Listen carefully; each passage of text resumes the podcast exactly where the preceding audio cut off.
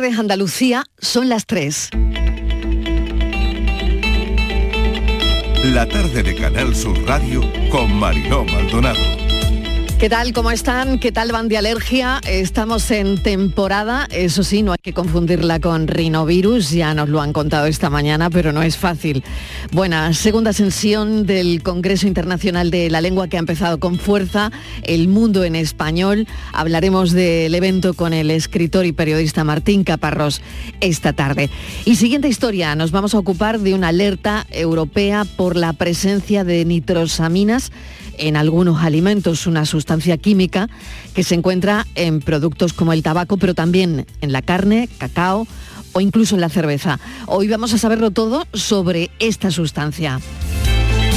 Nos interesa también esta tarde la detención de un hombre y dos mujeres por la posible venta de un bebé recién nacido. La Policía Nacional ha detenido este martes a tres personas por su presunta implicación en un caso de maternidad subrogada en el Hospital Comarcal de Don Benito Villanueva, en Extremadura. Y otra historia que nos ha llamado poderosísimamente la atención y en la que nos hemos puesto a trabajar durante la mañana es la demanda a un donante de semen al que se le atribuyen al menos 550 hijos. Ofreció sus servicios a escala internacional por Internet, también en España. Países Bajos, que es donde se ha interpuesto la denuncia, Holanda en concreto, fija para los donantes un máximo de 25 descendientes en los tratamientos de fertilidad. Claro, la pregunta que nos hemos hecho es si esto podría ocurrir en España. Y no, aquí no podría ocurrir porque si en Países Bajos son 25, en España son 6 y con un registro para todo esto. Esta noticia también nos abre la puerta hacia la protección de datos y la ética en estos asuntos. Vamos a indagar sobre ello. Y lo que nos interesa saber es cómo va la venta ilegal de semen por Internet. Hemos visto varios anuncios. Escuchen este. Mido 1,83, peso 74 kilos. Tengo la piel blanca, el pelo rubio ceniza oscuro, los ojos castaños verdosos, soy sano y muy fértil. Este es el anuncio que un hombre publicó en una conocida página para vender su semen por 50 euros. Esto es ilegal en nuestro país, pero ahí está, ahí está en Internet. No son difíciles de imaginar las causas de este florecimiento del mercado alternativo de venta de semen. Bienvenidos a la tarde.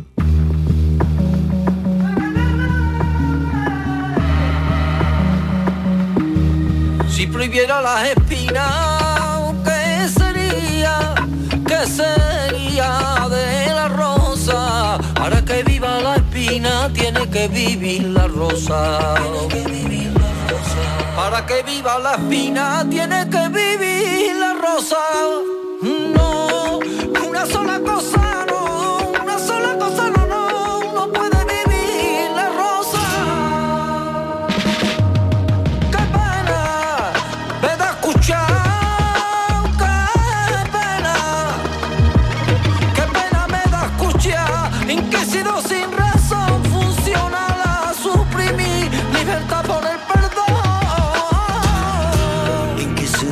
razón, en el dedo acusador de moral de cotillón.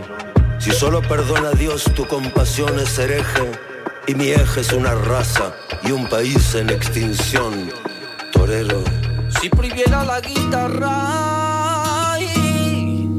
la guitarra, el árbol no sonaría, ni la leña, ni durmiente, ni papel existiría. Ni la leña, ni durmiente,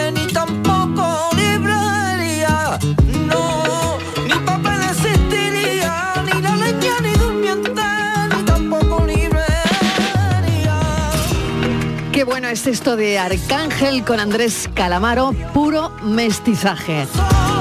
Como se está viviendo en el Congreso Internacional de la Lengua en Cádiz.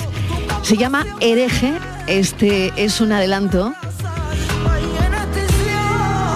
Arcángel y sus colaboraciones con Vetusta Morla, con Leiva, con Vanessa Martín, con Juanes y esta es la colaboración con Calamaro. Grande, Arcángel, siempre, y Calamaro, hereje. Pudo incontestable tal abismo, ruga rinconada, la cultura, vida que tampoco tiene cura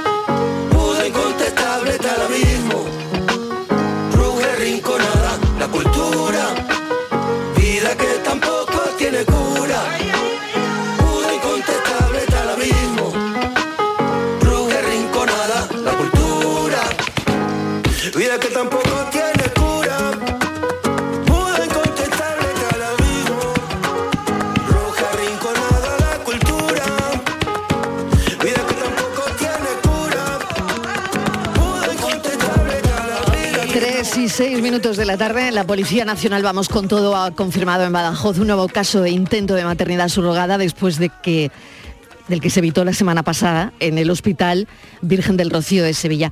Esta vez ha ocurrido en el Hospital Don Benito Villanueva, ha sido esta madrugada, hay tres personas detenidas. Ya saben que la legislación española prohíbe este tipo de práctica. Dos casos en menos de una semana. Javier Moreno, mesa de redacción, bienvenido, buenas tardes. Hola, ¿qué tal Marilo? Vamos a recapitular si te parece. La policía detenía hace unos días en el Hospital Materno Infantil Virgen del Rocío de Sevilla a cuatro personas por su presunta participación en la venta de una recién nacida, acusadas de delitos de tráfico ilegal por la compra de un bebé y falsedad documental. Los pillaron porque el equipo médico sospechó que algo no estaba claro. Presentaron documentación falsa y alegaron que se habían sometido a varios tratamientos de fertilidad. Pues algo muy parecido ha ocurrido ahora. Intervención del equipo médico porque las cosas eh, no estaban claras. Esta madrugada, en Don Benito Villanueva, tres detenidos. Uno de ellos la madre, una mujer de 28 años que dio a luz a un bebé la pasada madrugada y que está bajo custodia de la policía. Están arrestados otra mujer de 43 años y su pareja, un hombre de 42. Se les atribuyen delitos de suposición de parto y alteración de la paternidad, suplantación de identidad y eh, falsedad documental. Y también en este caso, como decimos, fue el propio hospital el que avisó. ¿Por qué? Porque se dio cuenta de que los datos de los documentos de la parturienta no coincidían con su apariencia, sino con el de una mujer de 43 años. Se investigan ambos casos, ha sido coincidencia o no, puesto que este tipo de actos, recordamos, no están permitidos por la ley española. Vamos a seguir muy atentos con todo esto.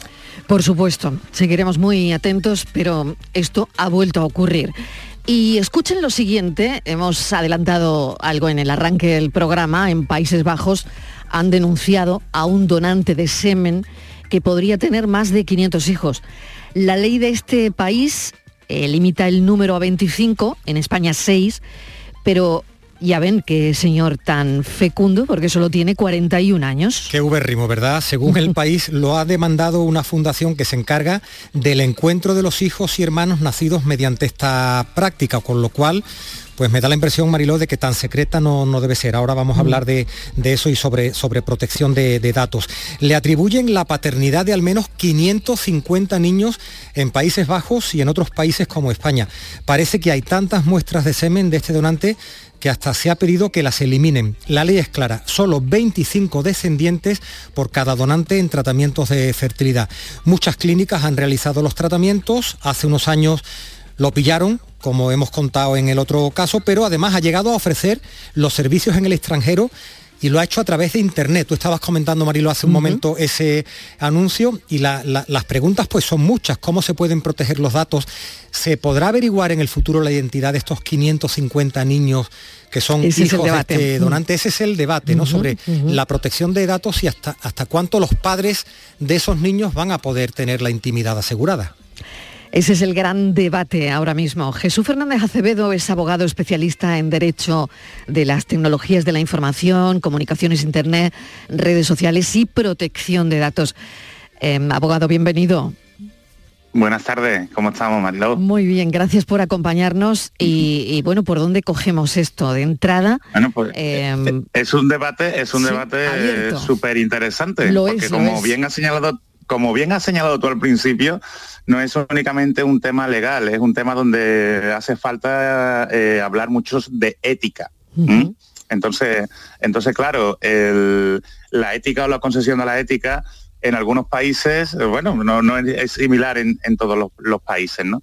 Aquí en España, eh, yo creo que podemos decir que somos uno de los, países del mundo donde está más regulado este tema, pero no solo depende de la parte de, protección de datos en sí, ¿no? La protección de datos, te diría que aquí eh, se queda un poco incluso, incluso corta, ¿no? Porque la protección de datos es una, es una normativa general, ¿no?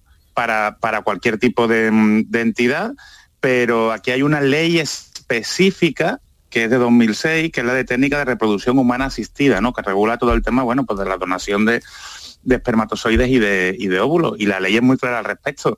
Como, como bien habéis dicho, ¿no? pues se limita, aquí no podría pasar lo que ha pasado en, el, país de la noticia, porque por ejemplo se, se reduce la posibilidad a, seis donantes, ¿no? que como máximo haya seis donantes. Y mm, cuando en el, otro país, fíjate que estamos hablando de, 25, ¿no? Y, mm, y, esto deriva también bastante de la, de la ética, porque mm, lo que se intenta evitar es, por ejemplo, por la propagación de, determinadas enfermedades ¿no? relacionadas con el, con el incesto, e incluso preservar la salud mental, porque imagínate que si alguna de estas, de estas personas eh, que provienen de, padres o, madres anónimas, ¿no? Pues después se enteran que son, que son hermanos. Así que mm, así que el debate está en el debate está en el aire. El, aquí en España existe un, un registro en donde el, registro tiene unas técnicas de pseudoanonimización muy fuertes, una medida de seguridad que va más allá de, la, de, la, protección de, datos y en donde es prácticamente imposible pues eh, saber quiénes son los, los donantes, ¿no? Incluso preparado por una posible brecha de seguridad, o sea, para que su intimidad no se vea comprometida. Eh, técnicamente, desde el punto de vista legislativo, solo se, podría descubrir ¿no? quiénes son esos, esos padres eh, en caso de que, de que se produzca ¿no? algún incumplimiento eh, procesal o que pueda haber un delito penal, como en el caso de esta, de esta noticia, o en el caso de que eso ayude al, tema de la, de la salud de algunos de los, de los nacidos, ¿eh? porque se puedan, pues, por el ADN, ¿no? Y similar pues se pueda, pueda ayudar ¿no? a preservar la salud. Fuera de estos dos casos, em, legalmente es eh, imposible saberlo. Ahora surge la ética, ¿no? O surge la disyuntiva de, bueno, si una, una persona que ha sido adoptada ¿eh? y a lo mejor no conoce a su padre o su madre biológica, eh, tiene el derecho a conocer pues quiénes son sus padres, porque una persona que haya nacido bajo estas características no tiene actualmente el derecho ¿eh? a conocer a, su, padre, ¿no? A su, a su madre. Claro, pero ahí, claro. Jesús, ahí está el debate, porque realmente tú tienes derecho a saber lo que ha ocurrido, que eres una persona, em, bueno, de tu nacimiento es por inseminación, Mm, eh, el derecho de saber esto está, ¿no? Y, por supuesto me imagino que hasta ahí no hay ningún problema. El problema viene cuando tú quieres conocer la identidad de tu padre biológico. Biológico. Que no, que no es tu padre. Es decir, que, eh, que es algo más que un gameto. Mm, ser, padre, ser padre es mucho más que eso. Entonces, bueno, por supuesto. Mm, claro, de una persona que lo ha hecho en determinadas circunstancias de su vida, y que mm, no sé, que, mm, al final lo único que le vincula es el gameto a la persona que quiere descubrir quién es, ¿no? Simplemente es una reflexión en voz alta. Es una reflexión buenísima y de hecho es la reflexión que digamos que, se refleja en la normativa actual aquí en España. Pero en otros países pues eh, empieza a hablarse ¿no? del derecho a la identidad ¿no? de, la, de las personas. Entonces, ¿hasta, qué punto eh, prevalece ese derecho a la, eh, a la identidad frente al derecho al anonimato, a la confidencialidad ¿no? de las características de, mm, esos padres ¿no? que han donado, que han donado el, semen. ¿no? Y, evidentemente, pues esto históricamente se hacía, así para evitar pues determinadas reclamaciones de herencia, te puedes imaginar, ¿no? Te puedes imaginar en, en, estos, en estos casos, ¿no? Que una persona que dona en este sentido, pues no se vea en un futuro condicionado en que, bueno, en que los los, los hijos que haya podido tener eh, bajo este método, pues no le reclamen ¿no? La, las herencias o, patrimonio, patrimonios similares. Entonces, entonces claro, aquí, aquí prevalece, aquí prevalece la, la intimidad. ¿Qué ocurriría si el caso este, por ejemplo, mmm, pasara en España? Que si la identidad de la persona por haber cometido este delito, ¿no? Que ha pasado también con, con profesionales, con médicos, En otros países ha habido pues noticias de que, de que pues, pues, pues médicos pues han inseminado artificialmente a, pacientes, ¿no? A mujeres que eran pacientes suyas. Eh, si la identidad de la, de la persona se hace manifiestamente pública, ahí eh, pues, pues digamos que no habría, no habría marcha atrás, ¿sabes? Ahí, ahí tendría pocas posibilidades de defenderse. Jesús, cuando, hablamos del hecho físico de la, de la donación del semen o de la inseminación, estamos hablando de algo que se va a hacer en una clínica, en un país concreto. Estabas hablando de ética, pero en Internet, en una red global, cuando se hacen, por ejemplo, este tipo de anuncios, ¿quién marca la ética? Porque aquí va a depender de dónde esté el servidor, de dónde pongas el anuncio. Mm, pregunto desde el desconocimiento más absoluto, ¿cómo puede, por ejemplo, España legislar sobre este tipo de publicidad o de intimidad o de derecho a la intimidad de algo que está en la red, de una red que es global y que puede estar viniendo de un servidor que está al otro lado del mundo, ¿no? Estaba pensando justo lo mismo, Javier, pero mm. hemos perdido la comunicación con Jesús Fernández, eh, la estamos recuperando ya. Jesús, creo que no te ha dado tiempo a escuchar la pregunta de Javier, muy interesante. Yo me lo estaba preguntando eh, y, lo vamos a repetir, Javier, porque no, no te ha oído. Sí, Jesús, le decía lo del el, hecho físico de la donación está claro, ¿no? Y la, y la, inseminación se hace en una clínica de un país concreto. Pero vamos, para, para resumir, ¿dónde está la ética y, la, y el control cuando todo lo que se hace a través de, de Internet, hablo de la publicidad, de del derecho a la intimidad se hacen en servidores que están en otros países. ¿Cómo puede España, por ejemplo, regular que un señor se, anuncie o no en Internet? Como decía Mariló al, principio, es muy difícil controlar esto en, Internet. ¿O hay una legislación internacional que lo permita? Es, prácticamente, no, no, es prácticamente imposible. En, España, por ejemplo, en algunos países, eh, en base precisamente a la, a la protección de datos, sí se obliga a muchas administraciones públicas o a, empresas que tengan una gran responsabilidad a tener servidores en lugares seguros de la Unión Europea. ¿eh? Pero en este caso no. Aquí también yo creo que es muy importante em, concienciar a los, ciudadanos, ¿eh? concienciar a las personas que puedan solicitar este tipo de servicios ¿Por qué? Porque le cuesta mucho dinero ir a una, a una clínica profesional que preste estos servicios. Sabéis que también el, ir a, una clínica o un procedimiento así de, reproducción asistida eh, no garantiza el, éxito, ¿no? Pero también se puede hacer por la, por la sanidad pública, lo que pasa que evidentemente pues conlleva tiempo, ¿no? No, no, no es algo que se consiga de hoy para mañana. Muy bien, Jesús Fernández Acevedo, muchísimas gracias por mm, bueno, habernos prestado atención y contarnos. Eh, bueno, ahí sigue esto en Internet, que la verdad es que yo lo veo complicadísimo y por otro lado también veo muy complicado lo de este hombre, 500, 550 eh, hijos, o bueno, más de 500 hijos.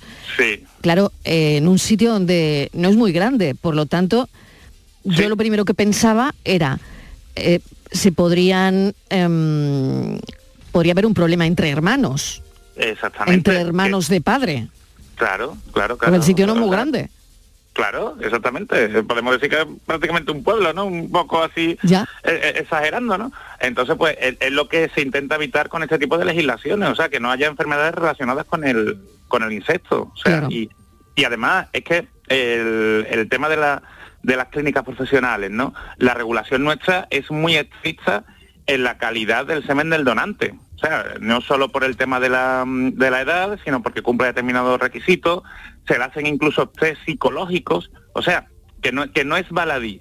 ¿Qué ocurre? Que si tú recurres a la oferta que te está proporcionando un desconocido en un foro, en una página web de contacto, pues evidentemente te la estás jugando. Primero con cualquier tipo, si se hace, digamos, a la, a la manera tradicional, ¿eh? que muchos lo ofertan así, eh, pues ya sabemos las enfermedades de transmisión sexual, ¿no? Pero que después tú no sabes si te está engañando como este hombre, que lo va mm. haciendo por regla general. También aquí, por ejemplo, no se permite la legislación española, no se permite el ánimo de lucro, ¿eh?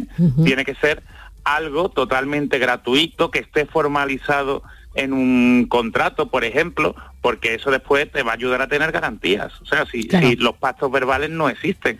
Entonces, yo comprendo que la ley es exigente, que, es complicado este tema en, las parejas que quieran tener hijos o simplemente eh, personas solteras que quieran tener hijos, pues a lo mejor la otra la vía más fácil, pero esta es una vía con más garantía y es una parte fundamental el que se conciencie la ciudadanía. Muchísimas gracias. Es un tema súper interesante. Súper interesante. Jurídicamente es muy bonito. ¿eh? la parte es, también. Lo es, la parte periodística también. Y tenemos que comentarlo, tenemos que hablar de ello más. Claro que ¿Mm? sí. Gracias, Jesús Fernández Acevedo es abogado especialista en Derecho y Derecho de las Tecnologías de la Información, las comunicaciones, Internet, protección de datos. Gracias, un saludo, Jesús. Adiós. Bueno, les hablamos ahora de una alerta relacionada con las nitrosaminas. Vamos a saber qué son. A ver qué es eso. La Agencia Europea para la Seguridad Alimentaria advierte hoy de los riesgos por la presencia de nitrosaminas en los alimentos. Se trata de una sustancia química que se encuentra pues en la carne, en el pescado, en verduras procesadas, también en el cacao, en la cerveza y en tabacos. Puede causar cáncer, dañar el ADN. Bruselas está investigando para tomar medidas. De momento lanza la alerta, no nos asustemos, pero interesante, como decía eh, Mariló, ¿qué es esto? ¿Qué es sustancia es esta? Que es alertamos pero no alarmamos. Ojo con esto. Ana Troncoso es catedrática de nutrición y bromatología en el Departamento de Nutrición y Toxicología y Medicina Legal de la Universidad de Sevilla. Profesora Troncoso, bienvenida. Gracias por acompañarnos. Buenas tardes. ¿De qué sustancia estamos hablando? ¿Qué son? Bueno, yo lo primero que me gustaría matizar es que no se trata de una alerta mm, alimentaria por el momento. Se trata de una opinión científica que ha hecho pública la Autoridad Europea de Seguridad Alimentaria, que es el organismo encargado de evaluar los riesgos en los alimentos a nivel europeo. Y a partir de esta evaluación científica, después mm, la Comisión Europea evalúa si Mm, desempeñar o realizar ciertas medidas de gestión mm, del riesgo que pasan por la legislación, puede ser estableciendo límites máximos, la prohibición o simplemente informar mejor a la ciudadanía. Claro, lo que está haciendo Bruselas, científica. claro, es, es, investigar esto para tomar medidas o no, dependiendo de la investigación, ¿no? Efectivamente, y esta investigación ha sido, esta opinión científica es el resultado de recolectar toda la evidencia científica disponible, publicaciones científicas, datos de encuesta, datos epidemiológicos, etcétera. El caso es que las nitrosaminas son unos viejos conocidos, mm, son contaminantes de proceso y los que nos dedicamos a esto los conocemos desde hace tiempo porque son bastante ubicuos en los alimentos. Pero como, como bien habéis dicho, en una gran cantidad de alimentos, principalmente las carnes y carnes procesadas. Lo que pasa es que, claro, conforme avanza el conocimiento científico y se tienen más datos, se van reevaluando las sustancias. Y aquí, como consecuencia de esta nueva evaluación, sí la EFSA, que es por las siglas por las que se conoce la Autoridad Europea de Seguridad Alimentaria, pues sí alerta a la Comisión Europea de que los datos que tiene hasta el momento pues mm, pueden suponer un grado de preocupación mayor, digamos, un paso mayor en la preocupación sobre la protección de, de la salud de los ciudadanos europeos. Más o menos un poco el, el resumen del sentido de todo esto. Y profesora, ¿de dónde proceden estas sustancias? En el caso de la carne, que es una sustancia natural, eh, pero no tendría nada que ver con lo que puede aparecer en una verdura procesada, ¿por qué están apareciendo ¿O por qué, por, se producen? Son de los denominados, denominados contaminantes de procesado, porque se producen cuando se procesan los alimentos. Son el resultado de que reaccionen los nitritos de los alimentos o algunos óxidos de nitrógeno, pero básicamente los nitritos, que sabemos que son mm, aditivos o que se pueden encontrar también de forma natural en algunas verduras por efecto de, bueno, pues de las aguas de, regado que tengan estos nitritos resultantes del abonado, es decir, el origen de los nitritos puede ser diverso, pero durante el procesado se combinan con otros compuestos que son aminas, que también, estos ya son naturalmente presentes en los alimentos y pueden dar lugar, y ahí es el problema de formación de este compuesto en muy diversa extensión. Se conocían unas pocas nitrosaminas, como media docena hace unos años, Hoy la EFSA evalúa hasta 10 y conocemos que puede haber hasta 32 compuestos distintos conforme la investigación y sobre todo los métodos instrumentales y analíticos, pues estamos hablando de presencia de estos compuestos en cantidades muy pequeñas en los alimentos, pues conforme los métodos de diagnóstico avanza, también avanza el conocimiento. Pero claro, el resultado final, que es más o menos para transmitir a la población, es que ya sabíamos antes que las carnes procesadas y el consumo de carne en cantidad elevada, pues es uno de los factores de riesgo para mm, el desarrollo del cáncer, junto con consumir mucho alcohol, la obesidad, la falta de actividad física. Es decir, todo esto ya lo conocemos. Esto lo que viene un poco es a, a refrendar en su mensaje mayor, digamos, estas recomendaciones para la población y también, en, según dice la EFSA, según indica la EFSA, en la necesidad de seguir investigando, porque mm, realmente esta evaluación se pone en el escenario peor. Mm, de, las 10 nitrosaminas que puede estudiar porque tiene datos, dice cuál es la más tóxica, porque hay incluso deficiencias de conocimiento en cuanto al diferente grado de toxicidad de las distintas nitrosaminas, porque no todas van a ser igual de dañinas. Entonces, el peor escenario supone consumo muy alto de los alimentos implicados y siempre tomando en consideración que todas fueran mm, igual de tóxicas que la más tóxica de todas, de la más tóxica de las que se conoce, lo que llamamos el peor escenario. Y a partir de ahí, pues la ESA dice, tengo pocos datos, tenemos pocos datos, necesitamos más investigación en otros alimentos para los que no hay datos, en cómo se puede informar, cómo se puede prevenir su formación y también en temas de toxicidad. Hay que darse cuenta también que todos estos datos de toxicidad provienen de estudios con roedores y que después estos datos se trasladan a humanos. Y la capacidad de mm, los distintos, hay una gran variación interindividual, la capacidad que tenemos los humanos para detoxificar esta sustancia. Esto también es, mm, es muy, mm, muy acusado, la diferente capacidad de toxificación.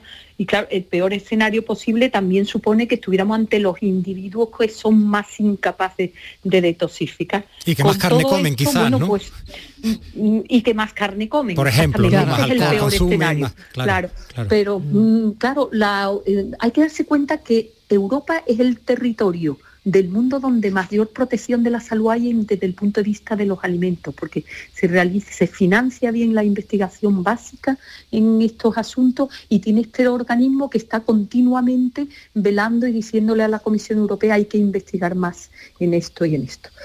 Con todo esto, ¿qué, hará la Comisión Europea? Porque claro, al final el informe nos dice, poniéndonos en el peor escenario, los niveles de exposición a estas sustancias tóxicas para todos los grupos de edad de la población europea, incluidos niños, están por encima de lo que nosotros consideramos una protección, digamos, de esta toxicidad que es, genotoxicidad, es decir, es dañar el material genético, el ADN, lo cual es grave. Y con este informe en la mano, pues el organismo gestor que es la Comisión Europea, no sabemos si con los datos escasos que tiene impondrá límites máximos para los alimentos o no de todas maneras, un asunto complicado, porque estas nitrosaminas, si como nosotros compramos, ¿qué os digo yo? Un alimento curado, como un bacon curado, nos lo llevamos a casa y lo calentamos, el calentamiento también induce a más formación de este tipo de compuestos, puede inducir. Es decir, que es difícil mm, señalar incluso límites máximos, pero por supuesto algo se hará y, y, yo creo que, como siempre, cuando hay esta incertidumbre, lo mejor es transmitir un mensaje claro a la población y decir, bueno, pues las carnes procesadas mm, se deben consumir esporádicamente, no deben formar parte del patrón dietético diario, por así decirlo, porque sí es verdad que se vuelve a ratificar que son los alimentos que más mm, mm, aportan, más compuestos tipo nitrosamina nos van a aportar. Eso sí queda claro también en el estudio. Pues le agradecemos enormemente toda esta explicación, señora Troncoso, porque es muy interesante saber que mm, la Agencia Europea para la Seguridad Alimentaria hace estos estudios que, bueno, luego van a determinar cosas que mm, salen propiamente dicha de la investigación para tomar medidas. Muchísimas gracias, Ana Troncoso, es catedrática de Nutrición y Bromatología en el Departamento de Nutrición de la Universidad de Sevilla. Gracias, un saludo. Un saludo, gracias a vosotros. Buenas tardes. Tres y media.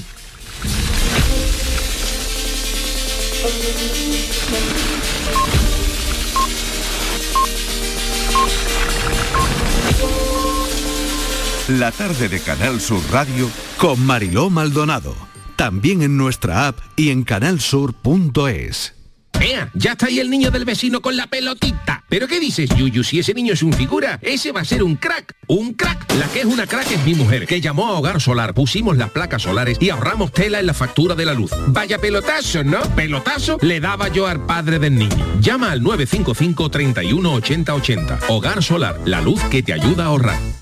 Mi sueño era teletrabajar para cualquier parte del mundo desde mi pueblo y ahora con la alta velocidad lo estoy haciendo. Somos de la generación de los que sueñan y hacen. Con los fondos de la Unión Europea, miles de sueños como el de Juanmi en Pegalajar se están haciendo realidad. Entra en plan de recuperación.gov.es y haz el tuyo posible. Gobierno de España. Dicen que detrás de un gran bote del Eurojackpot hay un gran millonario. Esto, ¿y detrás de un gran millonario? Pues que va a haber un... Ahora Eurojackpot, el mega sorteo europeo de la 11, es más millonario que nunca. Este martes, por solo 2 euros, bote de 73 millones. Eurojackpot de la 11, millonario por los siglos de los siglos. A todos los que jugáis a la 11, bien jugado. Juega responsablemente y solo si eres mayor de edad. Vete a dormir con una sonrisa, con el show del comandante Lara. El humor más travieso, los invitados más divertidos, las mejores versiones musicales de Calambre. El show del comandante Lara. Los domingos en la medianoche en Canal Sur Radio. Más Andalucía, más Canal Sur Radio.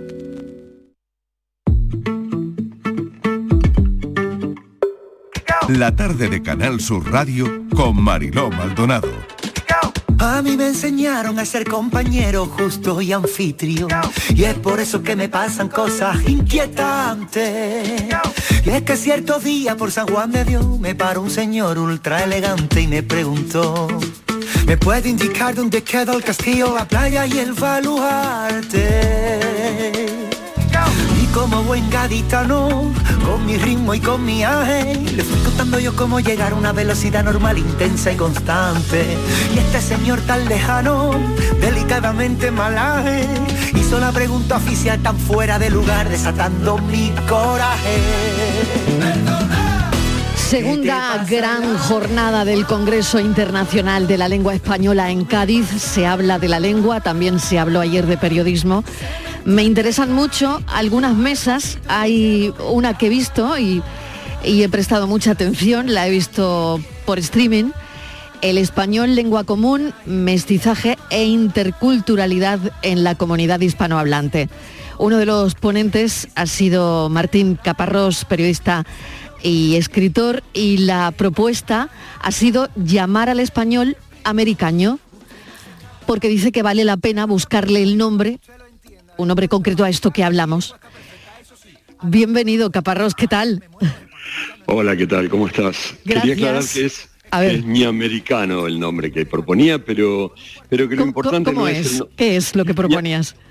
No, lo que, No. lo que decía en síntesis es que eh, me parece que es un poco raro que sigamos llamando español, que es el gentilicio de un reino muy definido, de un país muy determinado, al idioma que hablamos otros 20 países, 400 y pico de millones de personas, que es extraño que llamemos a, a ese idioma a nuestro idioma con el nombre de otro país, ¿no?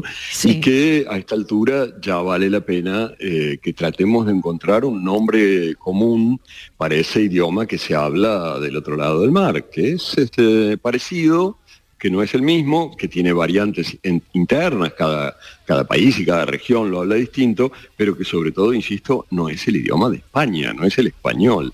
Entonces, yo proponía llamarlo ni americano. Ni americano, bueno, lo he dicho yo mal, Martín, lo he dicho mal. He dicho americaño. he americano, cambiado. que también he cambiado. puede ser, pero- Bueno, porque tú eres... bueno, pero es ni americano, ni americano, ni americano, es una- vale. Sí, ¿por qué? Porque yo hablaba, eh, he Sí. hablado últimamente, he publicado un libro que se llama Ñamérica. que Eso es, esto, eh, ¿cómo, ¿Cómo llamamos a la América que habla en castellano, digamos, que habla América eh, hispana. Yo, en la palabra hispanoamérica me parece un poco detestable, quiero decir, me parece de esas palabras que solo dices si te pagan por decirla, ¿no? este, si eres locutor oficial o, o subsecretario de algo. Pero nadie dice, oh, qué hispanoamericano me siento hoy. Eso es algo que no, Está no existe claro, demasiado. está claro. sería Entonces dije, bueno, ¿no? necesitamos Claro. un nombre para Mm, eso. sí. este, y yo decía ñamérica y por lo tanto ñamericano.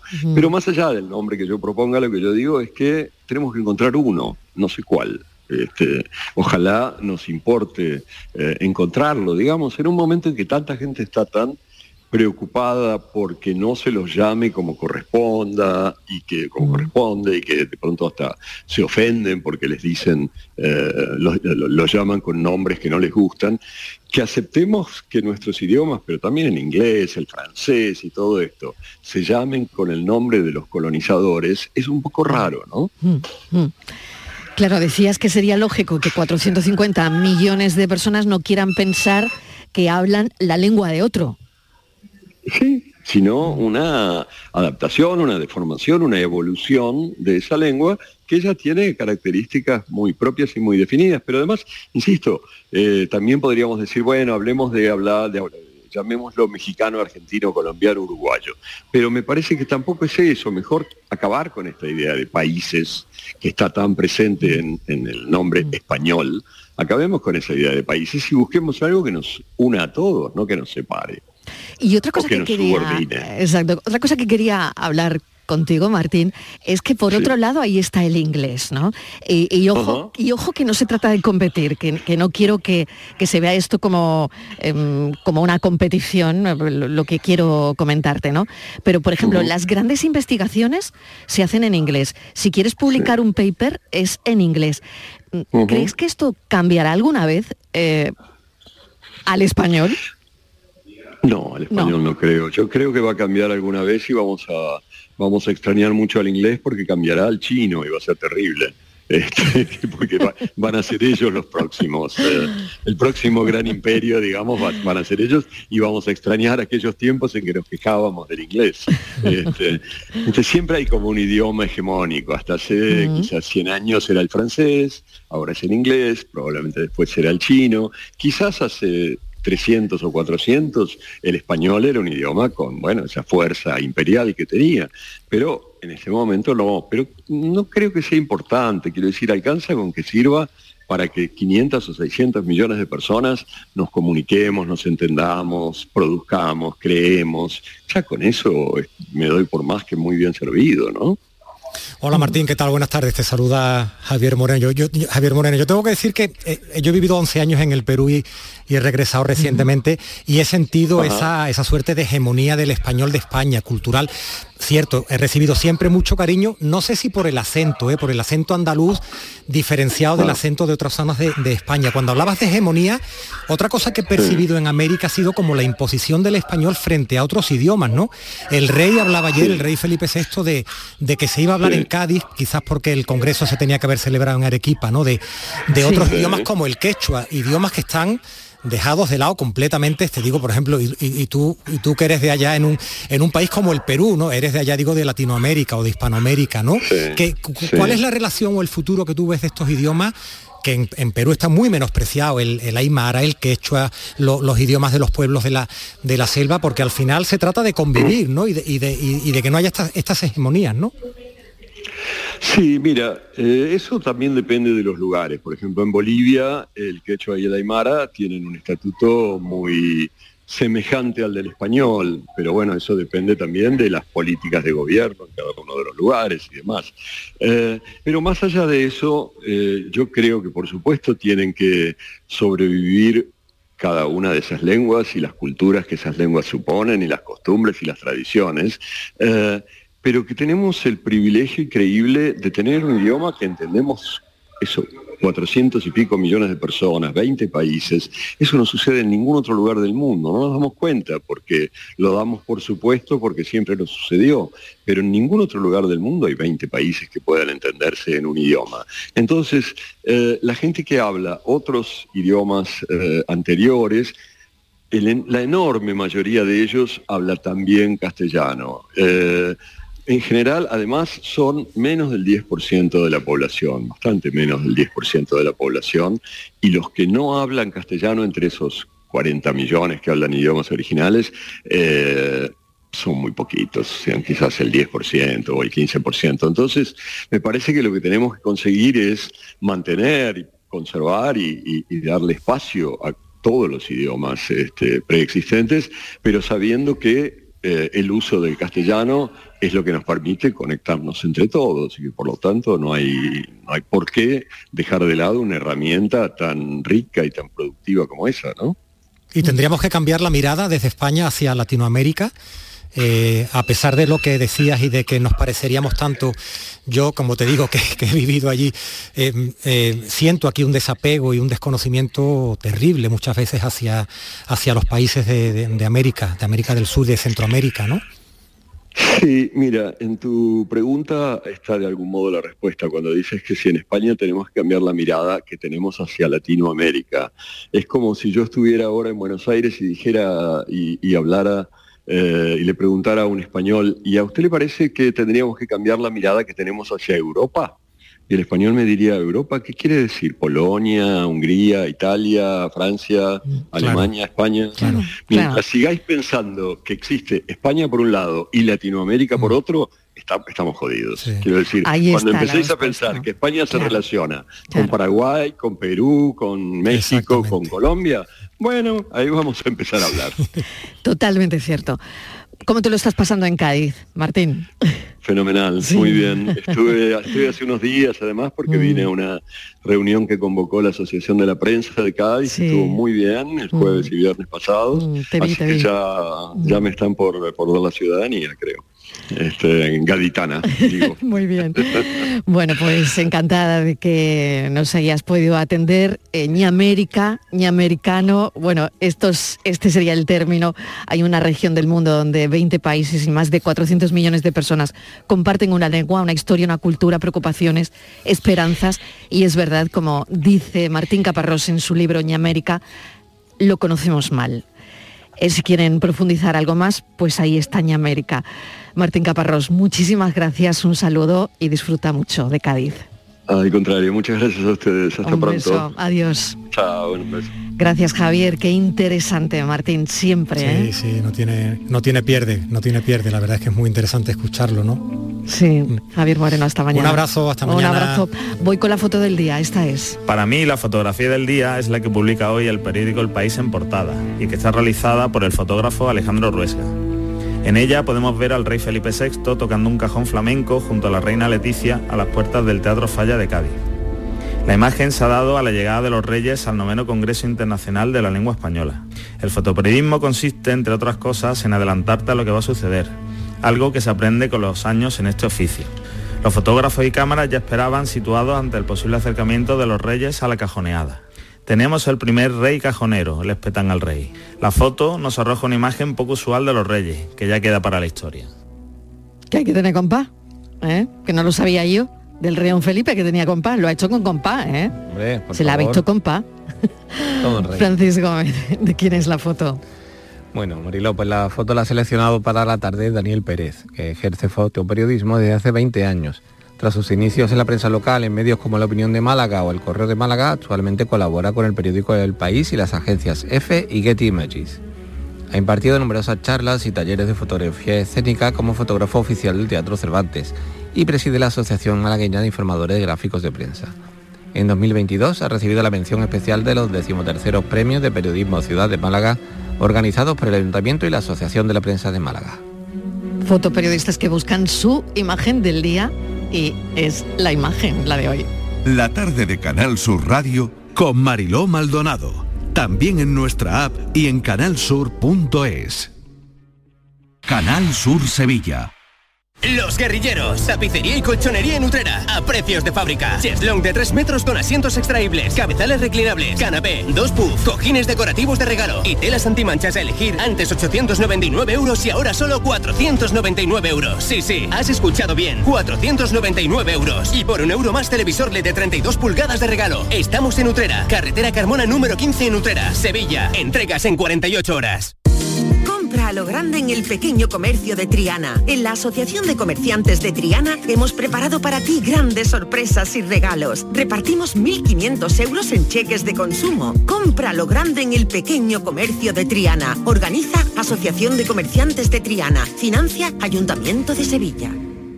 HLA Santa Isabel pone a tu disposición la unidad de traumatología y ortopedia especializada en pediatría, columna, hombros y codo, muñeca y mano, cadera, rodilla, tobillo y pie. Con guardias localizadas las 24 horas y los últimos tratamientos en prótesis. Consúltanos en el 954-570004 o en Luis Montoto 100. HLA Santa Isabel, contigo cuando más nos necesitas. En Cooperativa Horticultores El Torcal apostamos por una agricultura sostenible. Trabajamos con un grupo de agricultores que cultivan y cuidan sus tierras en óptimas condiciones para el cultivo de patata, entre otros, dando como resultado un excelente bien de consumo. Contribuimos al desarrollo agrario y social de la Vega Antequerana. Horticultores El Torcal, siempre trabajando juntos.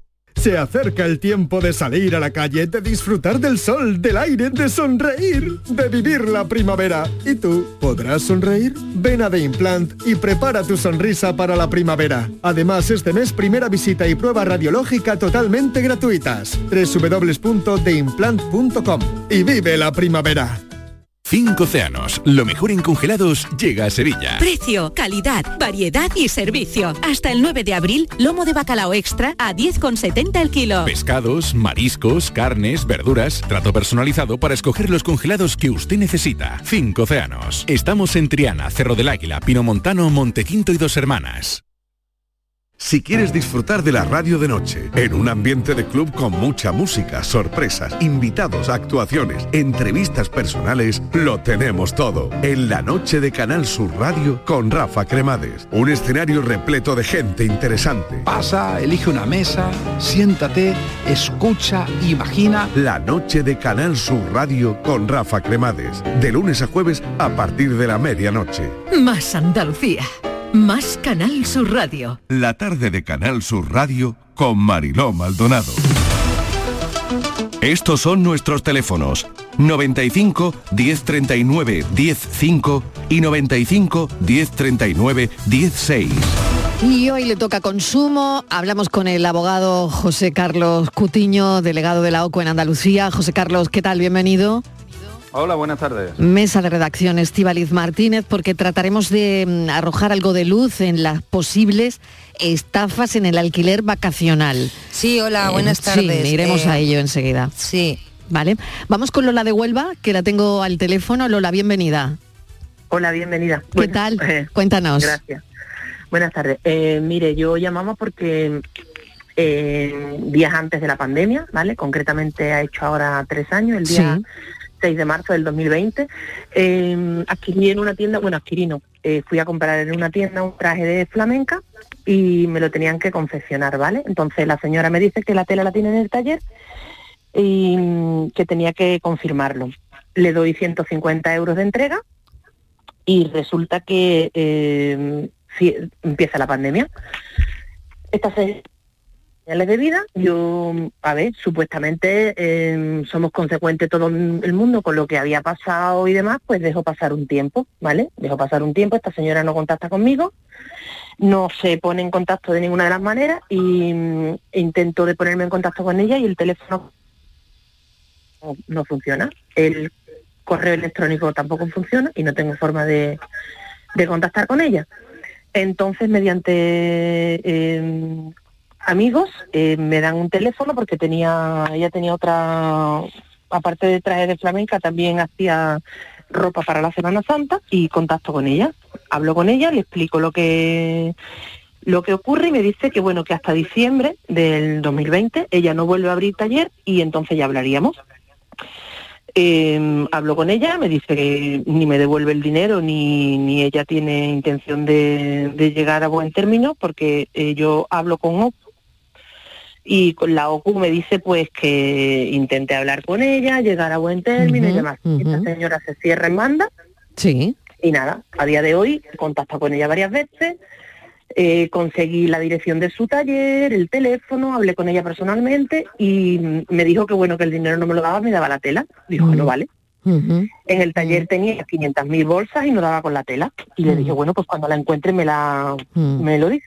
De esto hace ya bastantes meses, aparte de que Sí. ya vamos por, por el tercer año, entonces mm, no se viene a razones. En OCU me dijeron que bueno, que ellos eh, telefónicamente no se ponían en contacto con nadie, mandaron un burofax y supuestamente en la dirección que yo le es- no, no recogieron el burofax. Sí, bueno, más que nada me imagino, Lola, que es el, el sentirte engañada, quizás, ¿no? Totalmente, Mm, claro, porque, es- a ver, es que yo mm, he intentado de llegar por un acuerdo.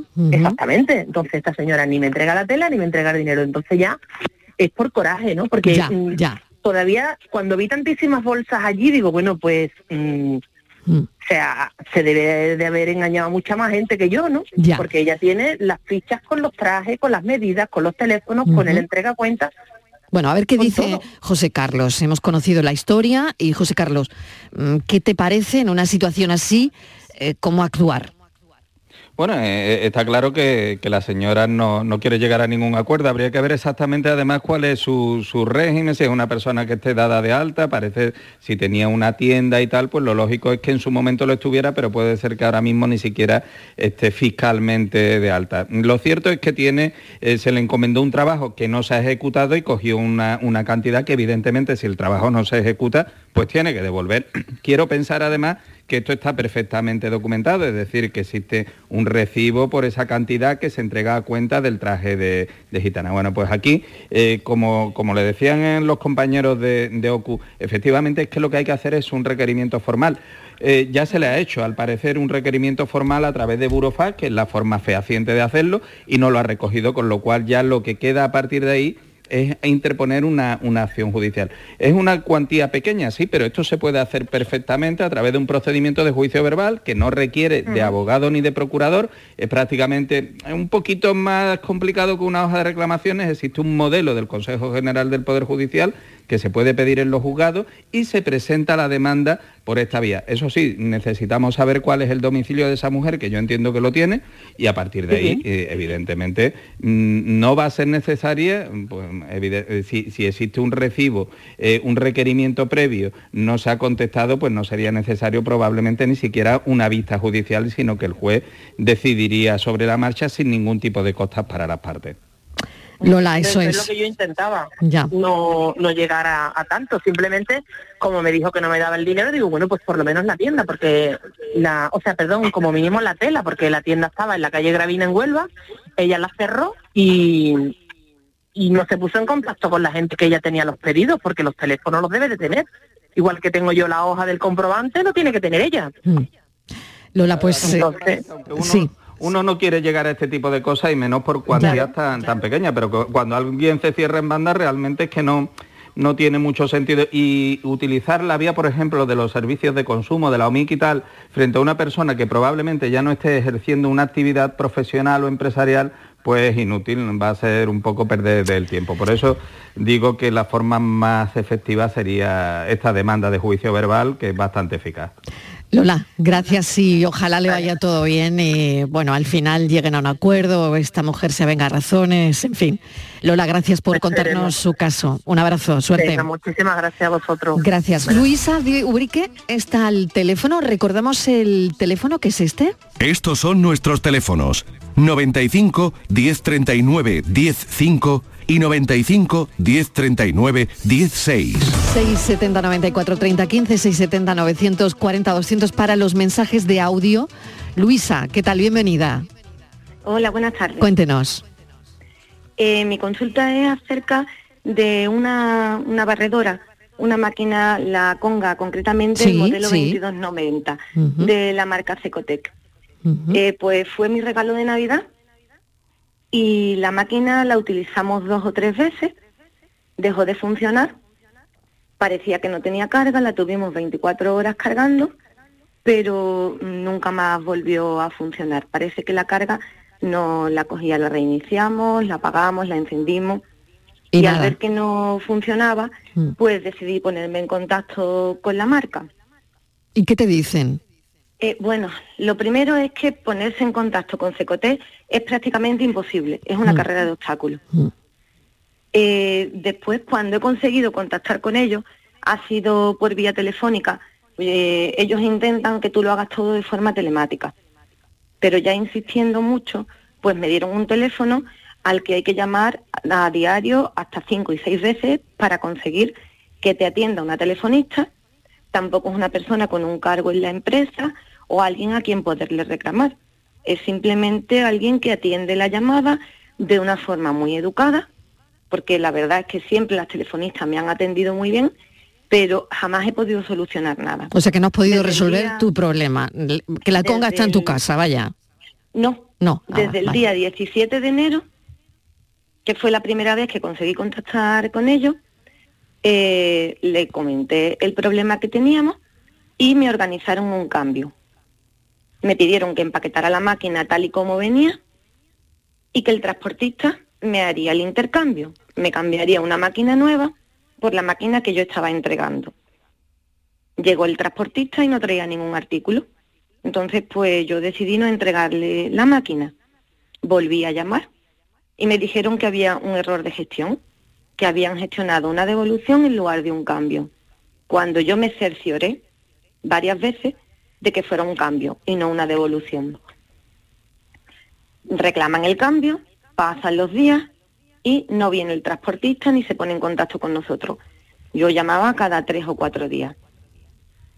Cuando consigo que venga el transportista me ocurre nuevamente lo mismo. Viene sin máquina para entregar. Entonces, pues yo ya entiendo que esto no ha sido un segundo error, que esto ha sido de mala fe. Y no tienes la máquina. Eh, no tengo la máquina porque volví a llamar y le indiqué que ya no quería un cambio, sino que quería una devolución. Ya sí vinieron, le pedí el albarán de entrega al transportista y en un plazo de 15 días se supone que me iban a hacer el ingreso. De esto ha pasado aproximadamente 40 días desde que yo la entregué y a fecha de hoy no he recibido el reembolso. O sea que no tienes Llamo- ni la máquina ni la pasta. ni la máquina ni el dinero. Mm. Llamo cada cuatro o cinco días, hay veces que consigo contactar con ellos y otras veces que no. Ya les he comentado que si no me hacen el ingreso, la única vía que pienso yo que tengo es una denuncia. Voy a preguntárselo a José Carlos porque tenemos tres minutos, María Luisa, a ver qué nos dice él. Venga. Pues efectivamente, aquí eh, se ha articulado. Yo entiendo que es que la compra se hizo directamente a Cecotec, ¿verdad? No se hizo a través de, de un vendedor de una tienda. La compra se hizo a través de la web de Secotec, sí. Efectivamente, directamente, con lo cual ellos responden directamente.